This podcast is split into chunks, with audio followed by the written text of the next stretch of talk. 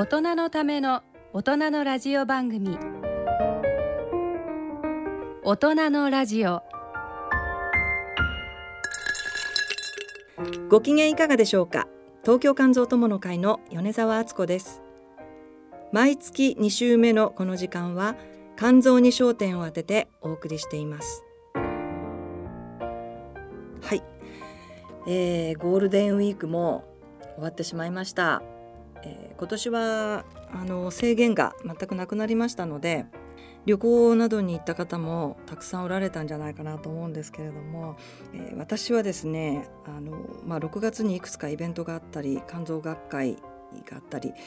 まあ、いろいろな、えーまあ、仕事をたくさん抱えてですね、まあ、どこにも行けずというような状況で1日だけ実はですねあの初めて行ったんですけれども東京グランド花月。でこれは吉本のおお笑いライブなんですけれどもこれもほとんど制限なくあの満席に近い状態行ってまいりました。あの8組ぐらいの芸人さんが漫才をされて、えー今をときめくあの、まあ、テレビで見るような方たちばかりで、えーすごく面白くってもうとにかくあのテレビなんかよりやっぱり生で見ると本当に本当におかしくてですね。もうお腹抱えて笑ってもうすっかりですね。あの仕事のストレスも日々のストレスもどこかに消えていったというような、えー一日だったんですけれども、えー皆さんどのようにお過ごしだったでしょうかね、えーそれでは大人のラジオ進めてまいります。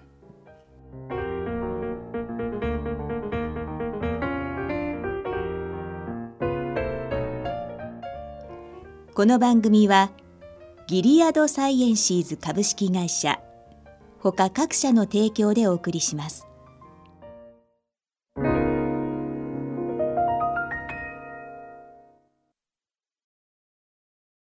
大人のラジオ。今回はお酒が原因の肝臓病、えーアルコール性肝疾患について、えー国立国際医療研究センター肝炎情報センター室長の是永正明先生にお話を伺ってまいります是永先生よろしくお願いいたしますはい、よろしくお願いします。はい、えー、是永先生はですね2020年、えーまあ、2年ほど前ですけれども8月に一度ご出演いただいて、えーその時は、えー C 型肝炎とそれから新型、えーコロナウイルスの抗体について、まあ、抗原抗体について詳しくお話を伺いました。えー今日はですねお酒アルコールということで、えー先生も臨床であのアルコールの患者さんを見ておられるとは思うんですけれども、えーアルコール性肝疾患についてお話をいただきます。えー前回あの来ていただいた時にですね広島カープファンということを伺いまして、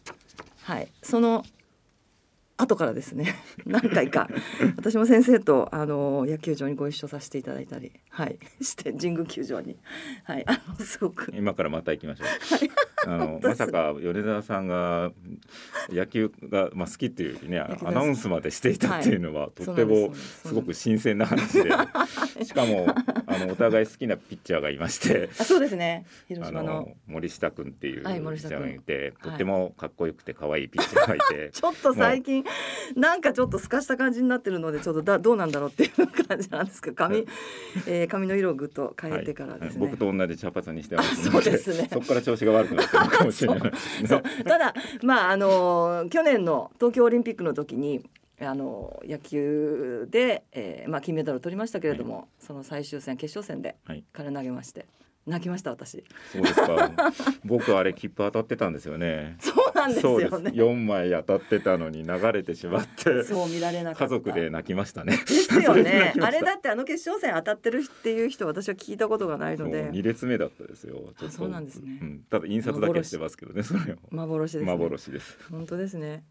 はいえっ、と先生最近もじゃあちょこちょこと言ってらっしゃる？野球ですか？はいあ、一応い言ってないことになってますけど、言ってます。あの先生と,、えー、とご一緒させていただいた時も、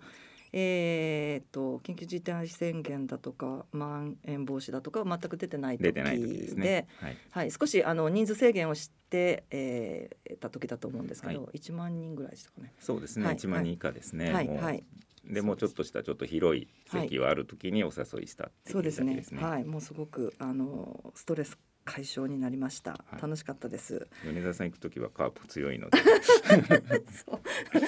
森下君が投げる時に連れてってくださったりはするんですけれども、はい、あの、また今年今落ち着いてますのでね。そうですね。アルコールはあんまり飲まない程度で楽しめてそうですねいければいいですけどね。本当ですね今日のテーマと同じようにですね。はい、そうですね。はい、えー、ということでですね、えー、まあお話を伺ってまいりたいと思うんですけれども、えっ、とまあアルコールに入る前にですね、えー、最近あのちょっとあの肝炎のことで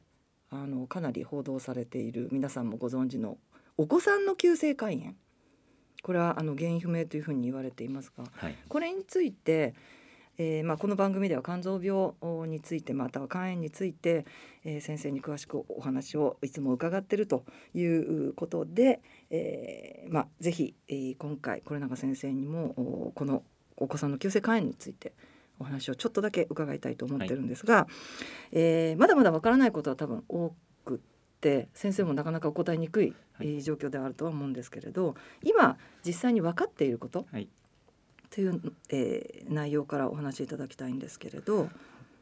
えっとですね。まああの本当にわからないので、はい。あの想像のことも言うことも非常に危ないことなんで、はい。あくまで厚労省がこうあのアップデートして肝炎情報センターのホームページからもそういう告知して、まあはい。自治体やあいろんないあの医師会とかにももう通知してる内容だけのお話だけをすると、まあ、5月6日現在の話で、まあ、12カ国で、まあ、200例、まあ、前後あの一応、まあ、あの認められていて、はい。まあ、急性肝炎原因不明の急性肝炎があって、まあ、そのうちの半分がアデノウイルスに感染しているっていうデータがあるということになります。で我が国ではまだ確信っていうかこれが、うんあの世界のようにアデノウイルスに関与しているとか原因不明の肝炎っていうことはないんですけど疑心例も、あの今報告されてますし4月の20日に、あの注意喚起の文章が出て4月の27日からはまあコロナと同じようにまあ積極的に疫学調査っていうことになって、まあはい。あのか厚労省から出てるんですけど、まあ、いわゆる A 型肝炎 E 型肝炎っていうウイルス肝炎を除いて小児の肝あの ALT、AST、まあ、肝臓の値の数値ですね、はい。それが500を超えるような人っていうのを、まあ、疑心例としましょうということで、疑心例の報告は今あるっていう状態になってますし、まああの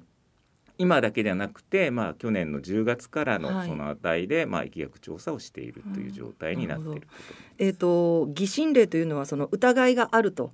えー確定診断ではないけれども、まあえー疑いがありますよというふうに、えー判断しましょうっていうことそうですね。あの厚労省の方が先ほど言った値を疑心例、うん。疑い例としてはいしてるんでその範疇に入ると疑いとして報告してくださいということが医者側に求められるっていうことなるほどなるほど。すそうすると,、えー、と ALT、AST が500以上500以上というでねウイルス肝炎否定されるっていう、いまあ、いわゆる既存の肝炎とちょっと違うよ原因不明の肝炎で、肝機能数字がその急性肝炎って言っても100でも急性肝炎ってもはい。300でも急性肝炎のちゃんと基準を決めるために500っていう数字を出してるっていう形になるほど。500っていうと、まあ、相当高い数値そうですね。だと思い関係の数字っていうと、うん。まああの僕たちは30って基準値って言うんですけど、はい。はい。まあ大体でも40、うん。あのあの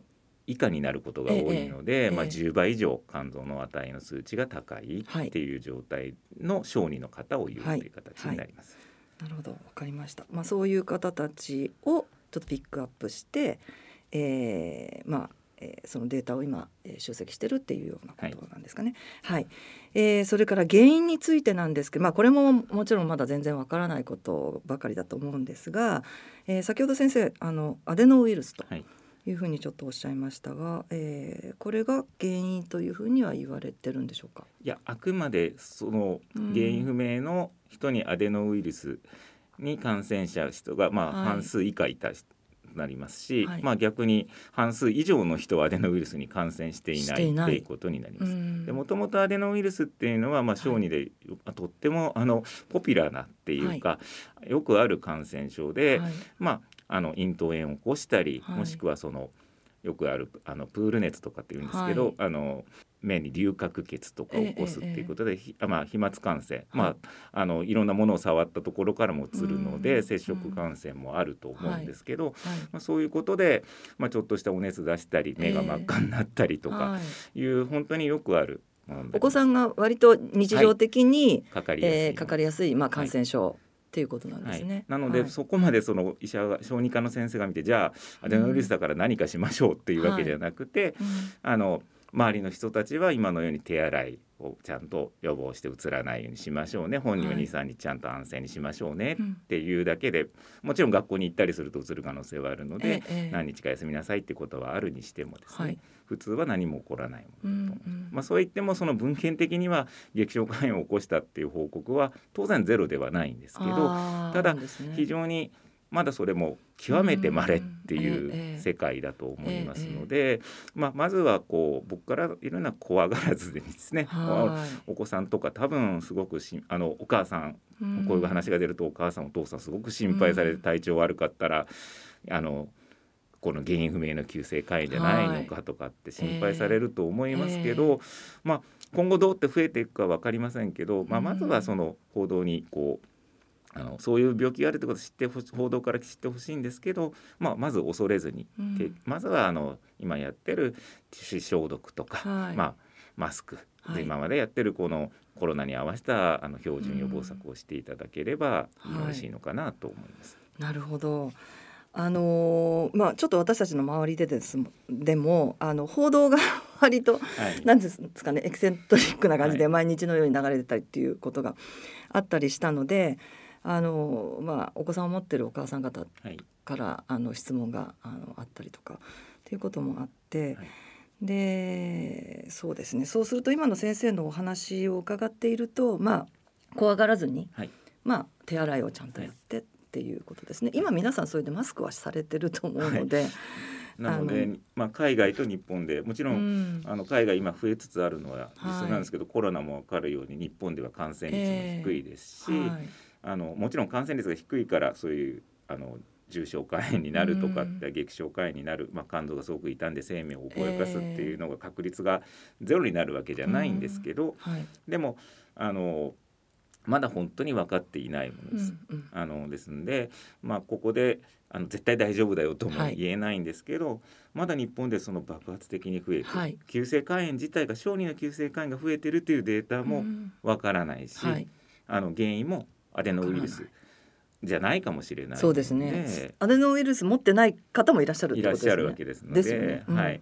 だから本当にと何も分かっていないんで、まあ、ちょっとしたあのそういう肝炎が起こってるよっていうことだと思います。先ほどもちょっとはあの始まる前に話したんですけどじゃあ小児の子供さんが嘔吐下痢とか目がかゆいとかええ咽頭痛で、血液検査で肝機能を測るのかなって思うと普通測んないですね。測らないんじゃないのかはないと思うんですよね。はいだからはい本当に急性肝炎、うんそのあのこういう同じような症状でちょっと咽頭炎とか嘔吐下痢とかそういう消化器症状でどれだけ肝機能異常が実際今このえこういう肝炎が流行る前にあったのかっていうのも、まあ、僕らはわからないですし、はいうん、今測ってみるとどんどん確かに増えてくるのかもしれえませんそうですね。だから実際の数っていうのはちょっとこれはあれですね。その遡って、えー、検査をしてみたという数字になるんですかね。日本。日本は今からなのであ正確なデータはないですね。12あそっか。カ国で少なくともなるほど。その、えー、と世界で、はい。えー世界においても実際はもうあ全くあの、まあ、治ってしまっているはい、健康健康に戻ってもしまっているお子さんもたくさんいるとはい。いう数ですよね、これはですね。はいはい、もちろんもう日々更新されていくのでそうですね。せ世界中でこういうまあとあのまだじ少なくとも12カ国っていうことなので、うん。もしくは全国あのそうですね。コロナのようにあの全部指導してうん。世界中でやればどうなってるかもわからないそうですね。もっと広がっていくっていう可能性ももちろんある。世界でどうなってるかもわからない、うん。もちろんもっと言うと日本ではそれを受けてやることで、さっき言ったように4月の終わりからやってまだ10日しかないのでそうですね。はい、ここであの求められるのは本当に皆さんも惑わすかもしれないですけどわからないと、うん。うん。ただこういう病気が出てきてあのいることだけは知っていただきたいです。でも過度に恐れる理由は今のところはないです、なるほど。ただ肝炎って日進月歩ですのではい。あのやっぱり後から分かってくることっていうのはたくさんあありますね。ますので、はい、まあ、あのそれは本当に週単位で出てきますし情報センターもホームページとかにどんどん出していきますので、はい。あの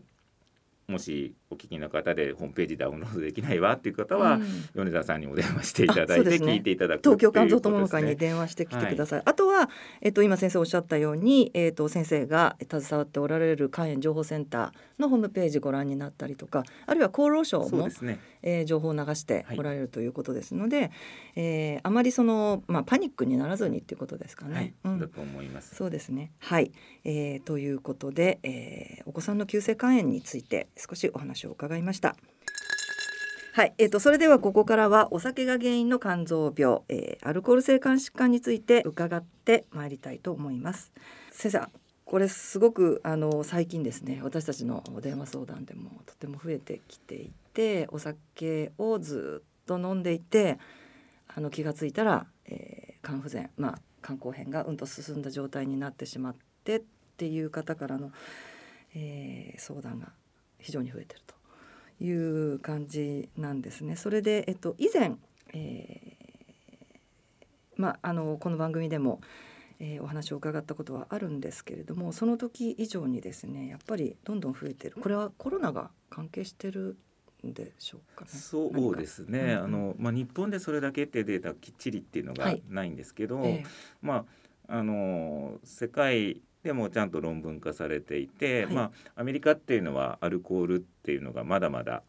あの死亡原因とか、まあ、うん肝臓を痛む原因としてかなりのうん。上位を占めていて、はいはい。まあ、僕が20年前留学した時も自分のボスがアルコールですっごいお金をグラントって言ってお金を持っていて、そしてアルコールでどうしたらどうして肝臓が悪くなるかっていうのは、まあ、あのアルコールを分解していってとか中性脂肪ができてガンマ GTP が上がってとか、はい。皆さんアルコールデヒドロゲナーゼとかアセトアルデヒドが出て顔が真っ赤になるとか、まあはい。皆さんパッとあのこんなインターネットでも書いてあるようなことがあるんですけど、まあ、なぜ肝硬変になるのかっていうのはアメリカは今でもそのボスは、あの勉強あの論文化したりとかその記事を見てるぐらいアルコールってまだまだ重要な疾患ですし先ほど言ったちょっと話が戻りって申し訳ないんですけどコロナっはい。ていうことで、うん。あのコロナ禍になって、うん。アメリカの脳死肝移植の待機例がものすごく、あのあ増えて要するに待ってる人が増えてしまって、その多くはアルコールだっていうこあとになったのでか。まあ、明らかにアルコールの消費量っていうのは、まあ、世界中で増加していると。まあ自宅にいるとやっぱり飲んでしまうということがあるのでそれがいってしまうとあの米田さんがあの自分で感じられて質問が多くなっていると同じようにはい世界でもやはりアルコールが飲み過ぎてしまって肝臓が傷んでいく人はどんどん増えているのはまあかなり事実だろうと思いますしうん。日本もそうでちょっとここのところのここ数年の傾向みたいはなことなのかもしれこの2ないですね。年で一気にカーブが上がって、まはい。ラジオなので見せられませんけど本当にぐっと待機例が上がっていってるっていうことあですね。そうなんですね、はい。そういう、まあえー事実があるとはい。いうことで、現状、えーそのアルコール依存症はいについては、えーっと先生のところでは、えーなかなか、うんえー見ていただくことはなかなかできない。そうですね。だからアルコール依存症の治療をっていうと、アルコールそういう専門医病院に行くっていうのが本当先ほど言ったような流れで、そうですね。れが治ってからまあ肝臓のとかあのいろんな内科の疾患を見てくださいええ。っていうことになってしまうのがええ。現状だと思うんですね。はい。例えば、まああのか体を悪くするものって言ったら他にはまあ覚醒剤とかはい。タバコ、はい。喫煙っていうのがあると思うんですけど、ええ。まあ前者は捕まってしまいますし。覚醒剤は犯罪。今その喫煙って言ったらしっかり、うん。まああのあの禁煙プログラムみたいなのが出てます、病院の中でも当然吸えないんですけども、ええ。今はですね。それぐらいええ。まあ阻害されていって、あのまあひ同じ病院でそのあの喫煙あの禁煙に向けて指導していくっていうことができるんですけど、ええ。はいあのアルコールの場合はそこがまあ本当に捕まるのはうん。あの車乗ってる時ぐらいで本当はあのそういう治療プログラムが本当は医療が必要だと思います。はい。で実際まああのアルコールで死ぬ肝臓の人が、まあ、コロナ禍よりはずっと昔よりも最近もそのコロナが始まる前から2倍ぐらいに増えていると、え2,000人からまあ5,000人今亡くなられている、うん。2,000人昔だったのが5,000人亡くなられているっていう報告もちゃんとあの統計的にあるので、ええ。もう平成の終わりぐらいにはい。アルコールに対してきっちり治療しなさいとはい。いうことになります。で、はい。僕らはさっき言ったようにもう肝臓が傷んで肝臓の数値がめちゃくちゃ高いとか、もっと言うと、まあ、先ほど言った肝不全、まあ、っていう状態で具体的に言うと横断って目が、うん。まあ、黄色になったりとか、お腹に腹水っていうのが溜まったりとかええする状況で来るんですけど、うんうん。まあ、今の国の流れっていうのはそのアルコール依存、まあ、はい。その状況、まずその飲むのが止まらなくなってきている、量が増えている。ええ。どうしてもこうあの休館日が取れない、ええまあ、そういうの人たちがアルコール依存になって、まあ、僕もちょっとアルコール依存気味って出るんですけどチェック項目を。ね、はいはい。皆さんのチェック項目あるんで簡単にそのアルコール依存の疑いっていうところには多くの人が入り込むんですけど、はいはい。まあ、そういうところから介入していきましょうっていうことにうんなってはいます。うんですので今までの肝臓の医者医者っていうのはまた当然肝硬変とかになると絶対やめてもらわなきゃいけないっていう発想になってたんですけどうん。まあ、今度はちょっと減酒っていうか、はい。アルコールの量を減すっていうのを肝臓の医者側も、まあ、やっていかなければいけないということに今あのなっていてね。肝臓学会の方も、まあ、このままでその確かにアルコールの減酒薬っていうのは、あのちゃんとしたこうあのどっちかというとアルコールのそういう離脱ができるえ体制のある病院あのそういうスタッフがいるところでしか出せないっていったところを、はい。あの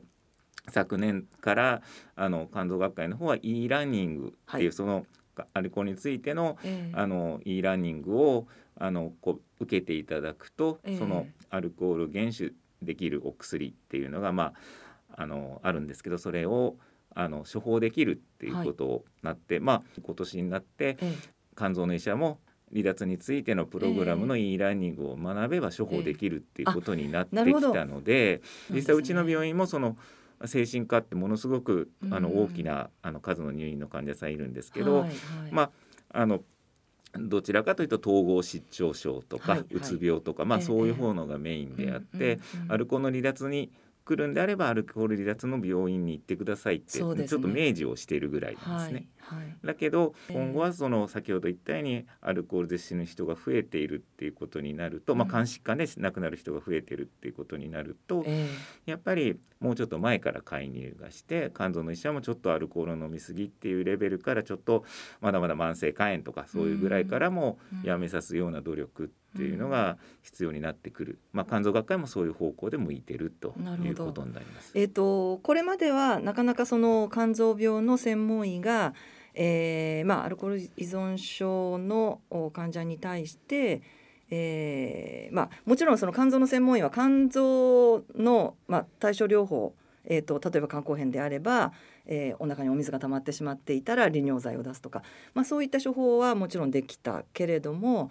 えー依存症お酒をやめるという治療については、えー関与できなかったということそうんですすね。ね、まあ、皆無ですし、うんもちろんこちらとしても積極、それはやっぱり僕らの専門ではないっていうイメージ、うん。先ほど言ったようにそれが2つの病院に行かざるを得ないので,、ですね。患者さんにはすごく負担があるんですけどまずあのやめろって言ってもやめれるもんじゃないですよね、うん。それは本当先ほど言ったタバコとね。覚醒剤と変わらないわけで、うんうんうんそれはやめさすプロったらおかしいですけどね、えーえーそうですね。そういうところでしっかりそこを徐々にはい。やめていくことを学んできて、しっかり、あのまあ、当然また飲みたくなるっていうのは当たり前なんですけど、えーそうね。そういう人のフォローをしながらやらないとできないと、うんあのいうことにやっぱりなるということなのでそうそれ本当大変皆さんあのあの、ね、2つの病院行かなきゃいけない、うん逆に言ったら辞めるような辞めるって向こうが辞めれそうになったら病院来てくれって、うん。実際まあ僕もいろんな先輩とか見ると飲んだら来るなってうん。はっきり言ってもうこれ以上飲んだら病院来るのやめますって誓約書を書かして受ける人もやる受ける人も実際いらっしゃるしうんうん。まあそれはもうお酒が害だって考えてる側なんですね。えーえーえーえーなので、まあ、そういう時にはそこに行かなきゃいけないです。けどもちろんその、はい。そういう離脱病院の中にはかなりまあ厳しいあその、ね。離脱をしなきゃ、はい。まあ、そのすごく規則正しい生活をして、うん。それかなりすごくあのあのまあ厳まあしいプログラムですねでなかなか耐えれない。ね。少なくとも僕だったら耐えれないようなプログラムがうん。あったのっていうのはあの僕も知っていますので、なかなか続かない場合もあるんですけど、ええええそれはかなり昔の前の話で今そういうふうに国も積極的に入れていくのでたとえその,、あのそこの先生が見れないって言っても、うん。必ずその離脱できる病院に行ってちょっと自信が出たらやっぱり。肝臓の病気もしてもらうと、あの方も治っていただくと。そうことです。であの話してばっかりではあれなんですけどもちろんはい肝臓ばっかりじゃなくて、うん。アルコール飲みすればそういう咽頭がんとか食道がんとか、はい。そういう病気ももちろん大腸がんとかも言われていますし、えー膀胱炎も多くなるとか、あ。糖尿病もできやすいってアルいうことコールによってですね。そうですね。あ、そうなんです、ね。ですのであの肝臓だけの問題でも肝臓だけじゃないんですね。いや問題ではないんですね私ちょっとそれ誤解してました。肝臓だけだと思ってましたもちろん肝臓ので中ではあの多分アルコールで一番するのは肝臓が一番最多になるんですけど、はいええ肝臓が原因ってはっきり言えるんですけどね。はい。であのそこが原因になってるんですけどやっぱり他の合併症もあるっていうことになる。影響があるんですね。で肝臓も少し傷んで糖尿病になりました、うん。他に例えば食道がんできました。だったら手術できるものもすごくたあの肝硬変っていうことがあれば、ええええ。いろんな合併症を起こしやすいですし、はい。糖尿病あるとまた手術の時も大変なので、うん。まあ誰が見てもその飲み過ぎは良きないとい。うことになります。飲みすぎいけないんまあですよね。うん。いやなんかでもそういう話聞いてるとちょっと本当にお酒そうですね。僕もやめようか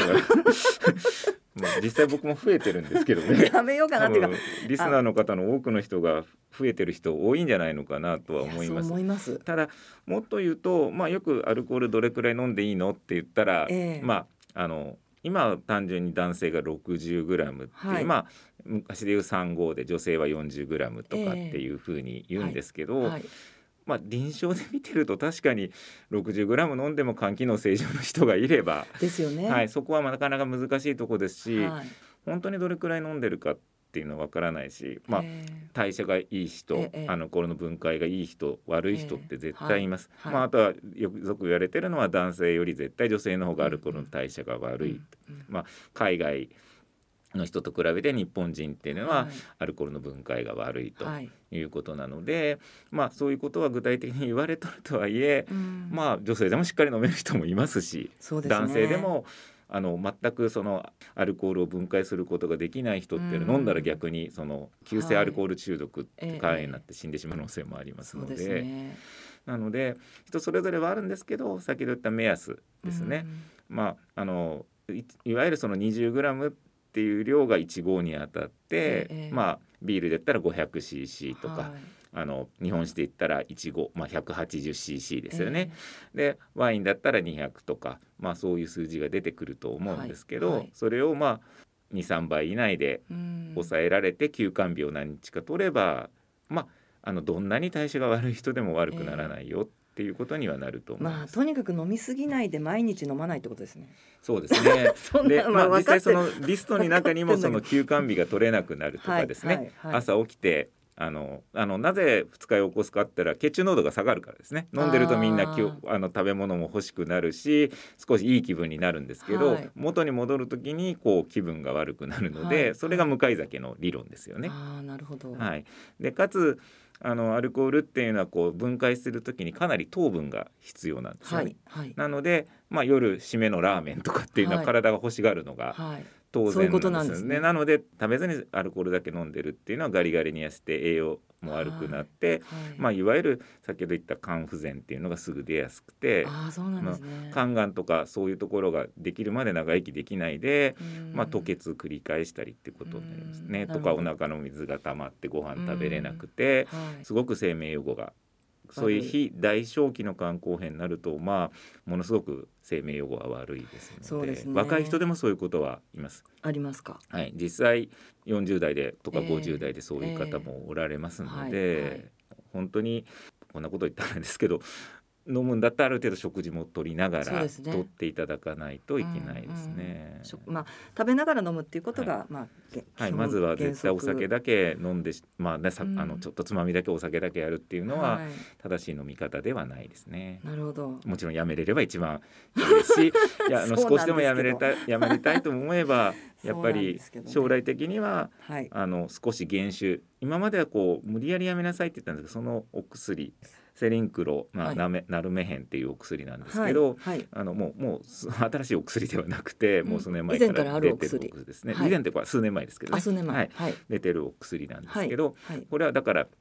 もうアルコール飲むのが欲だと、うん今まではアルコールをまずくしましょうとかですねあの分解を遅くして気分を悪くしてとか、はい。はい。もうだけどそれってそうだったらみんなその薬飲まなくなりますよね。ああ、そういうやめますよね。。で今度の薬は逆にええあの飲めない感情が出てくると無理やりではなくて自分の欲求を抑えるようなお薬になっているというふうに考えていただいた方が分かりやすいかもしれないですね。なるほど。もっと言うと複雑に言うともっと違いますけど、うんあの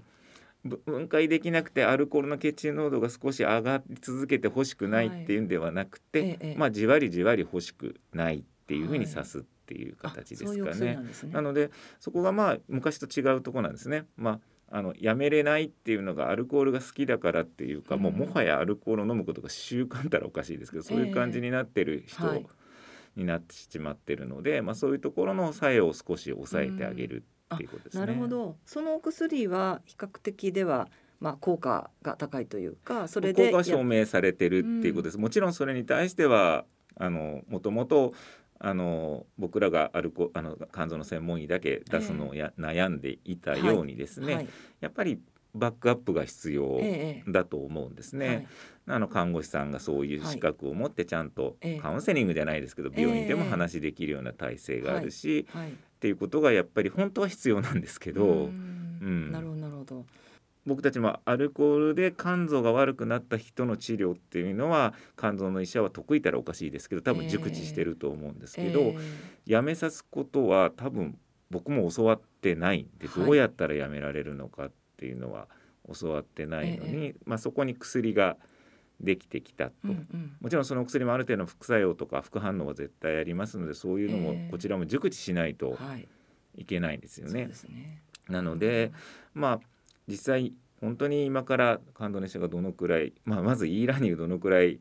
あの今受けていてそうですね。それも僕自身も把握していないですし、うんうん実際どれだけまあ多分投与あの本当に今まで精神科の先生とかと一緒になってるところは投与されてるお医者さんいるかと思いますけど、はいはいそこがないところは多分今まで投与できてなかったと思うんですね。そうですね。なのでだけど今回あの少しあのこう e ラーニングを受けたら、はいあのちゃんとあの投与であのできますと。要するにそれがまああの要するに適用外処方になるとお医者さん全部損してしまうので、まあ、はい。はいそういった意味でも出せないところはあったわけなんですが、うんうんまあ、今後はあのそういうことがふ、まあ、増えでてきるようにななる。環境はできてきてると思います。うん。投与するかどうかはまあ本当にあの今後の流れをそれは本当の先ほどの,、あの子どもの原因不明の急性肝炎と同じで、えあの調査できるようになったこういうのはありますと今回はこういう薬が肝臓の医者も出せるようになったっていうところまでなので、また2年後とかにこういうのをやっていただいたら、そうですね今はちょっと変わってくるかもしれないですね。すね。はい。まあえっ、となかなか何にもあの治療法なかったただお酒をやめやめなさいっていうだけだった時代からすると、まあいろいろな処方薬が出てきて、はい、えーまあお酒をやめて肝臓もおまあ元気になるっていう方も増えてきてるっていうことですか？来るんではないのかなと はい思うところですね。はい、あの期待したいと思います。ははいい、そうですね。わかりました。えっ、と。あの割と私たちのところに来る患者がもう本当にあのなんでしょうね、えー、と相当進行してしまった方たちが多くてですね、あの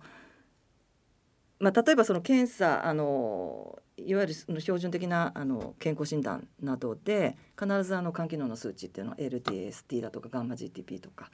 えー測りますけれどもそれはまあずっと高い状態。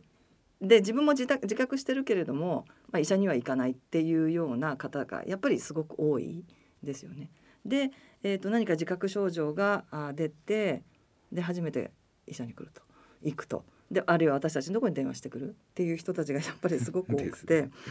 えーこれはだからもっともっと以前にそうですね。何かできればいいわけですよね。はい、あの健康まあそこを言うと本当に健康診断のあり方っていうことで、えあの健康診断で例えばあの先ほど言ったようにアルコール性の肝障害って言ったら、まあ、ガンマ GTP が高くなると。えはい。で AST、ALT っていう肝障害のうちのマーカーのうちの AST の方が ALT より高くなるっていうのを見ると、まあアルコールが関与してる人かなって僕たちはあの顔見る前に採血データ見てそういうことを思うんですけど、はいええ検診でそれ出るとアルコールを控えてください、うんそうなんですよね。まあ、肝臓の数値でも体重を落としてくださいとかそうですね。病院に行きなさいって一言も書いてないんですよね。そうですよね。まずそこからだと思うんですよね。うんはいはいまあもちろんそうしたら全員行くじゃないかっていうのが検診をされてるまあ学会とか先生方のご意見もあるんですけど、ええこれだけ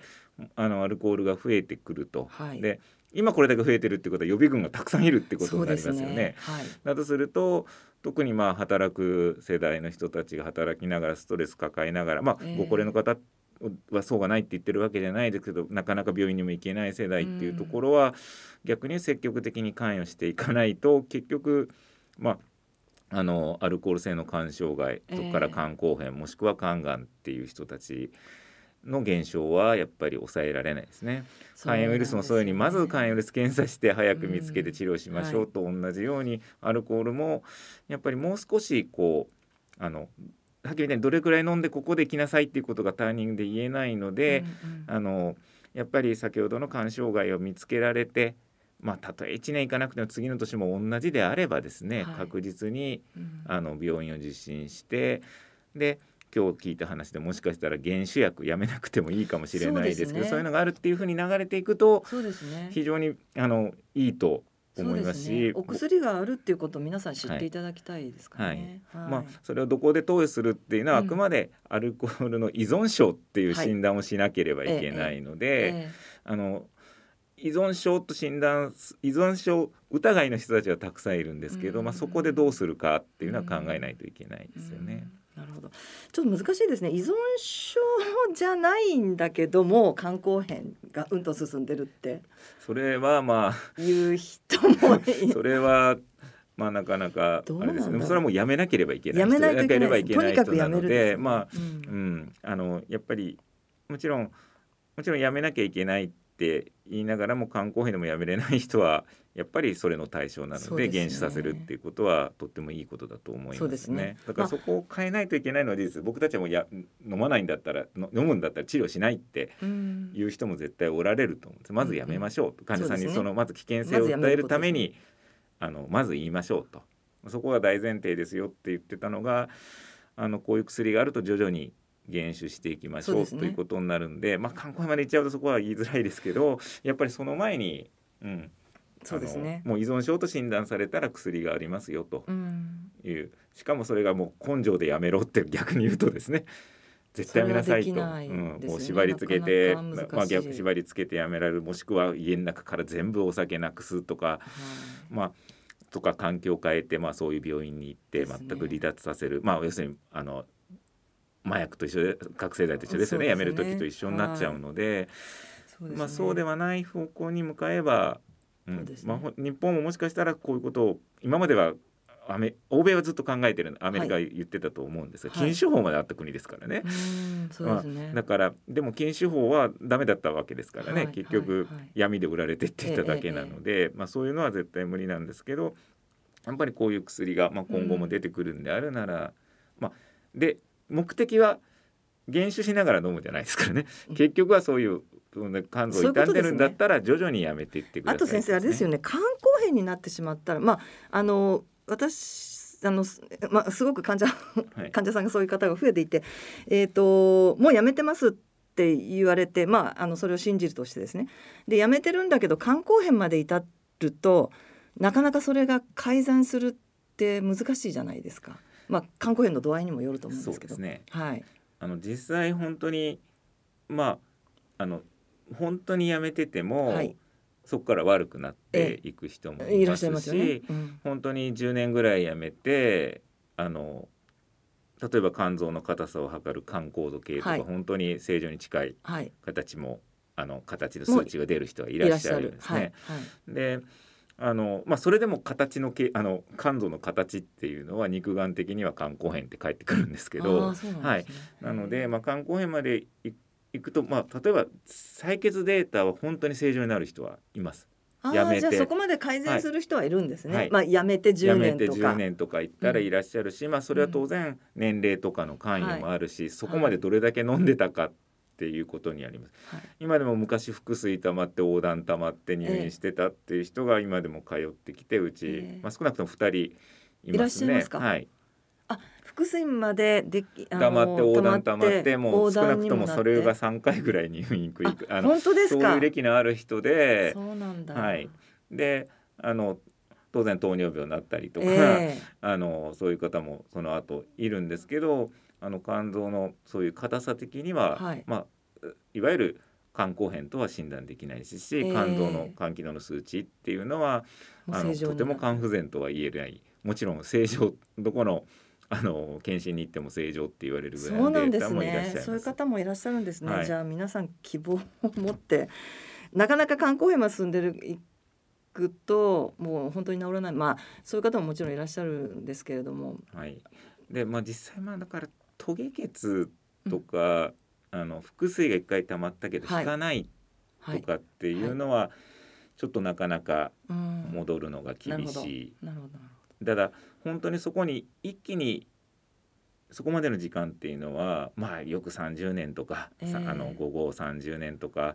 3号何年とかって言いますけど、ええ。それは人によって全然違うと思うんですね。もちろんその飲む量は監視できないっていうこともありますから、あの本当にそうなってしまうのがわからないのでさっき言ったようにガンマ GTP とか AST のあの数値がずっと高いのが続くっえていうのは、もう、まあ、少なくとも1年目ははい。行かなくても2年目は必ず行かなきゃいけないということですね。なるほど。そこでだから米沢さんの仕事を少しでも減らすためにその前にやっていただきたいと思いますし、うん。まあの採血を例えば年1回するなら年2回とかにして、うん。そのガンマ GTP をできるだけ落としていただくとはい。いうことが、あの目標に持ったり、まあ、それは肥満の人が痩せるあの肝機能を見ながら自分が痩せながら数値見るのと一緒ですけどね、やっはい。ていただきたいと思いますし、はい。どうしても依存症がな依存症と本当にそれで診断されれば病院に通いながはい。ら診断されれば、飲み薬が使えますよっていう形にはなりますよね。わかりました。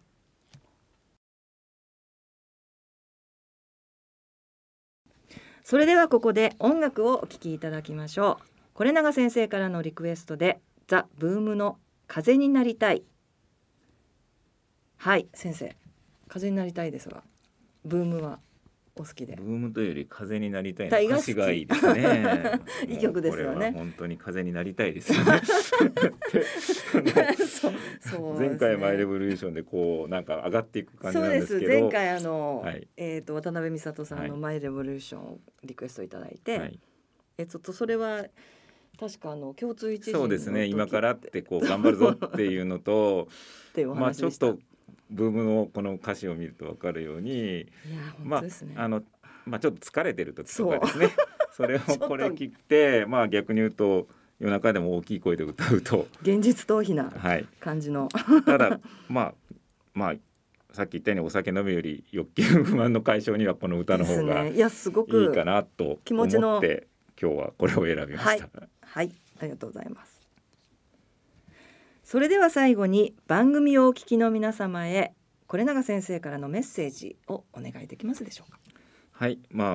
ああのアルコール飲んだらダメだ来るなっていう時代からまあ少しずつ減酒していきましょうっていう流れが我が国でもできてるっていうのをまずあの皆さんに知っていただきたくてもちろんそこまでの体制は時間かかるのであの2つの病院に行くって言ってもそれが今はあの一番体のためになるってことを思ってください。でもちろん肝硬変とかそういう人じゃないなってない人たちも将来肝硬変や肝がんになる可能性があるのでガンマ GTP が高い AST が ALT より高いそういうのが継続するっていうことはなるべく早くまあ肝臓の専門医にかかっていただければと思います以上になりますはい。ありがとうございました。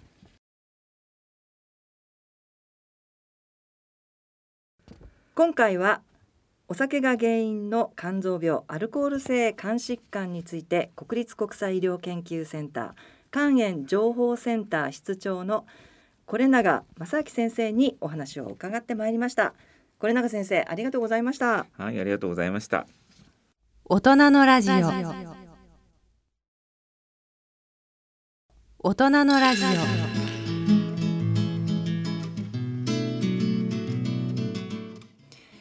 さてここからは映画のコーナーです、えー今回は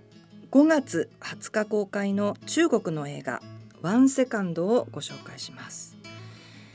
えーこの映画はですねあのー実は以前あのーまあちらっとお話ををしたこともありますチャン・イーモーさんという、えー中国のあの有名な映画監督ですが、えーと北京オリンピックですね。冬季オリンピック・パラリンピックの開会式とそれから閉会式の総監督を、まあ、務めたということで、えーこの番組で以前少しお話をした方です。で私はあのその時にもお伝えしたんですけれども、えーこのチャン・イーモーさんの映画がもう大好きでで、まあ、彼のですね最新作を今日ぜひぜひ紹介したいと思いまして、えー死者を見てまいりました。えーっとですねあのまあ、この映画、まあ、ストーリーですけれども、えっと舞台は1969年ですかね、えー文化大革命、えーまあ、60年代から70年代にかけて文化大革命、えーというのが起きてますがその頃の中国の、えーとある地方の物語なんですけれども、えーまあ、小さな喧嘩をしてですね強制労働省に送られることになった男男性が、えーまあ、結局強制労働省に送られたってしまったということで、えー離婚を迫られて、えーまあ、家族と縁を切らざるを得なくなったと。その時に娘さんがいらっしゃったということで、えーその娘がですね、えー映画の本編に流れる、ニュース映像っていうのがあるんですね。あの日本でも、えー戦時戦争の時によくあ、まあ、国威発揚のような、えーまあ、そういったニュース映像を皆さんに映画の本編の前に流して、えーみんなでそのニュースを見ていたというようなあのことがあって私もその映像を見たりしたことがあったんですけれども、えーまあそういった同じような内容ですね。そのニュース映像にですね 1秒だけ映ってると。その別れた娘がですね。っていうことを知ってその強制労働省を脱走するんです。それでそのなんとかそのあのニュース映像を見たいと。いうことで、えーまあ、その上映してる映画館を探して、えー行ってというような話なんですけどもその、えー映画を見るまでにですねニュース映像を見るまでに、えーある村の女の子と出会うんですね。まあ、その女の子もあの、まあ、弟と2人で、えー暮らしていて、えー両親がいない、まあ、孤児だったんですね、え2人で貧しく暮らしていると。リュウという名前の女の子。なんですけれどもそのリュウという名前の女の子とその男性の物語です。最後にその娘が出ているニュース映像を見ることができるのかその後どうなるのかということで、えーぜひ皆さんに見ていただきたいと思うんですけれどもチャン・イーモーワールドです。で前にもちょっとお話ししましたけれどもチャン・イーモーさんお子さん子供を描くのがすごく上手で子供が必ず出てきたりするんですけれども子供の心理だったりそれから子供と大人との、えー人間模様だったりすごくいいです。人間味あふれるドラマですね。えーチャン・インモさんがこの映画についてこの作品を映画を愛するすべての人に捧げたいというふうに言っています。えーそのニュース映像なんですけれどもその前に本編の映画があるんですが、えー映画館といってもですね、まあ、村に一つのあのなんでしょうね通常は映画館ではなくって体育館のようなところなんですがそこをおまあ、布を貼ってですねで映写機で、えー映像を映して、まあ、臨時の映画館のように仕立ててみんなで映画を楽しむというようなシーンがあってあとそれから印象的なのはうんすごく広い広大な砂漠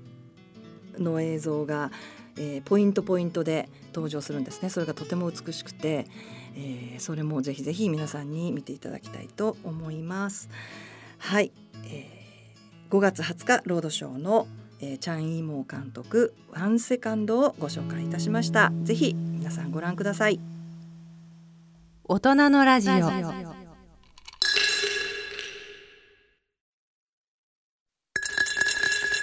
大人のための大人のラジオ。今回の大人のラジオはいかがでしたでしょうか？はい、えー今日はですね皆さんも、えー非常に興味のあるお酒について、えーお話を伺いました、えー、是永先生はですねまあとにかく毎日飲まずにたくさん飲むなということをおっしゃってたと思うんですけれども、まあ、これがなかなか、まあ、できなかったり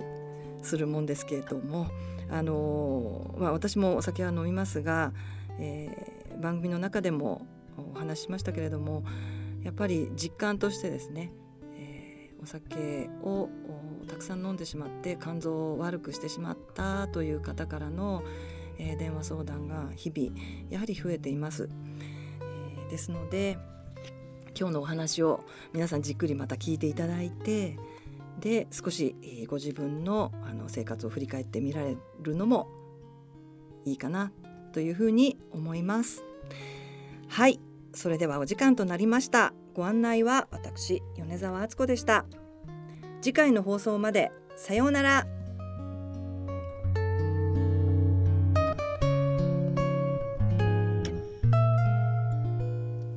この番組はギリアドサイエンシーズ株式会社ほか各社の提供でお送りしました。